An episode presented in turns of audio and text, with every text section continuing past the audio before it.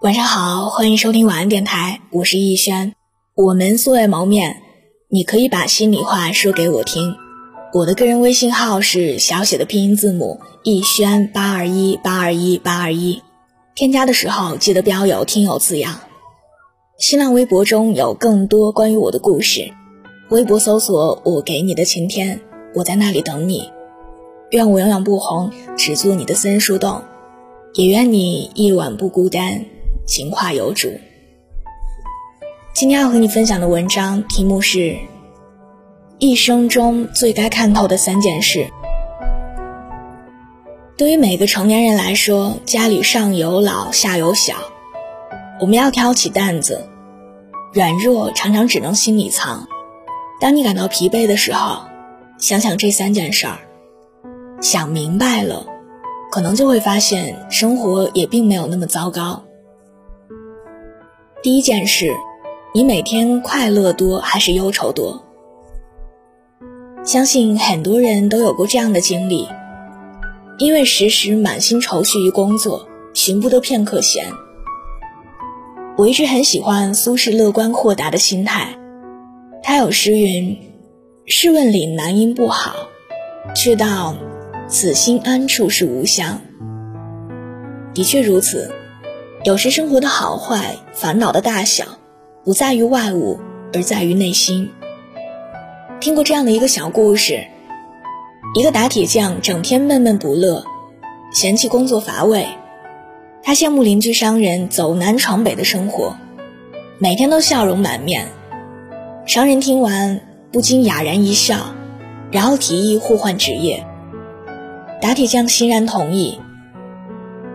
一开始，他兴致勃勃地带着货物四处奔波，可没过几天就蔫了下来，觉得太忙碌了。等他回到自己铁匠铺时，发现商人一边哼着小曲，一边抡着铁锤，一副悠然自得的样子。打铁匠不解地问商人：“怎么那么开心？”商人笑着说。有顾客上门的时候打打铁，没事儿的时候喝喝小酒，多惬意。那你之前做生意呢？铁匠问。也开心啊，每次卖出一批货物，就可以让我乐半天了。商人的回答依旧云淡风轻。如果事事放不下，心有千千结，自然无快乐可言。若遇事懂得看开。那么无论何时何地，都能品出万千欢喜。这世上有阳光雨露，有鸟语花香，请每天给自己一个开心的理由，热气腾腾的活着。第二件事，你给了家人几分陪伴。我们的父母总是给我们最好的，留给自己最差的。有这样一句话：父母在，人生尚有来处。父母去，人生只剩归途。有人对此感慨说：“以前不谙其深意，只是跟着瞎念，等明白的时候已然晚矣。虽年过半百，但当父母真正离开后，却如孤儿一般感觉无力。流光容易把人抛，我们一眨眼就长大了，父母一晃就老了。”与其想着衣锦还乡，不如在百忙之中抽出一点时间多陪陪父母。父母想要的永远很简单，不过是你的一句问候，你报的一声平安。就像那首耳熟能详的歌里所唱的：“常回家看看，陪父母聊聊天，说说自己的事儿，哪怕他们可能听不太懂，听听他们的抱怨，即使你会有点不耐烦。”但不要忘了，家人闲坐，灯火可亲，这就是世间最大的幸福。第三件事，钱到底有多重要？生活是一场长途跋涉，单单钱这事儿就给我们设置了很多障碍。不得不说，如果兜里有钱，生活中的烦恼可以解决大半。谈钱并不是唯金钱至上。而是因为钱能帮助我们解决诸多问题，给生活兜底，谈钱并不俗，俗的是整个人都钻进了钱眼里。但是，能用钱的多少来衡量生活中真正的快乐吗？不同的人心中有不同的答案。但相信对于很多人来说，最渴望拥有的，其实只是简单快乐的生活。希望我们都有赚钱的能力，活出自己想要的样子，能去自己想去的远方，但并不会成为金钱的奴隶。看过这样的一句话：生命变得越来越灰暗，直到我们以为所有的光都离我们而去，然而光还在，一直都在。只要我们把门打开一条缝，光就会涌进来；只要我们铿锵的跋涉下去，生活就可能会慢慢变成你喜欢的样子。只要我们珍惜眼前人、眼前事，你会发现生活有千万种理由让你拥抱每一天。人生本就多歧途，一时欣然一时悲。当你正在低谷，再努力一下。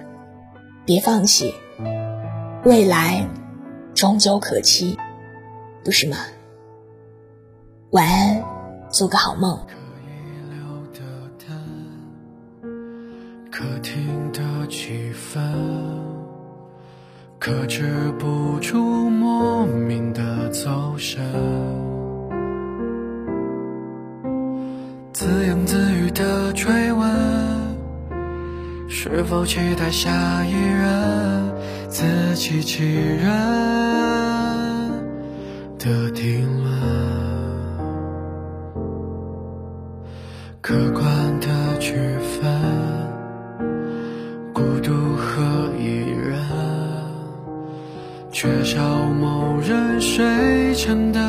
亲吻。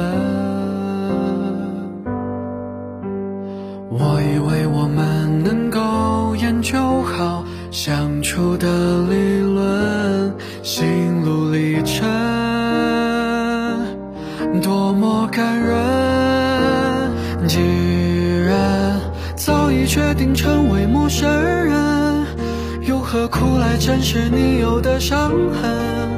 你的话越诚恳，越让我觉得寒冷。我。原来贪恋着还残留的余温，是你假装出来的愚蠢，就像一个剧本扮演着好人。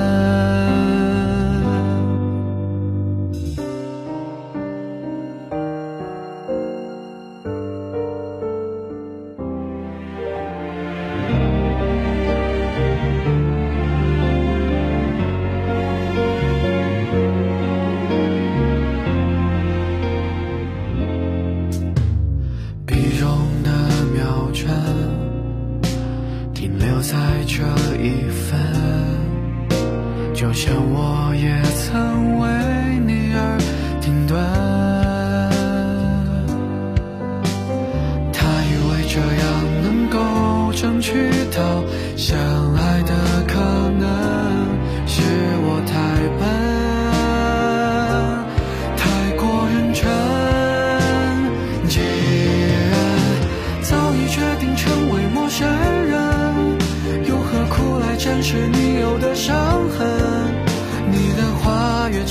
恨，越让我觉得寒冷。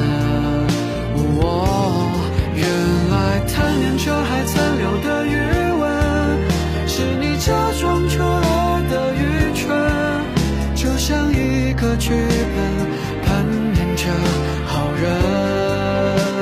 我我决定卸任这爱人的身份。努力去做到不爱也不恨，次都不肯承认再次相遇的可能，从此就不再过问。既然早已决定成为陌生人，又何苦来展示你有的伤痕？你的话越诚恳，越让我觉得寒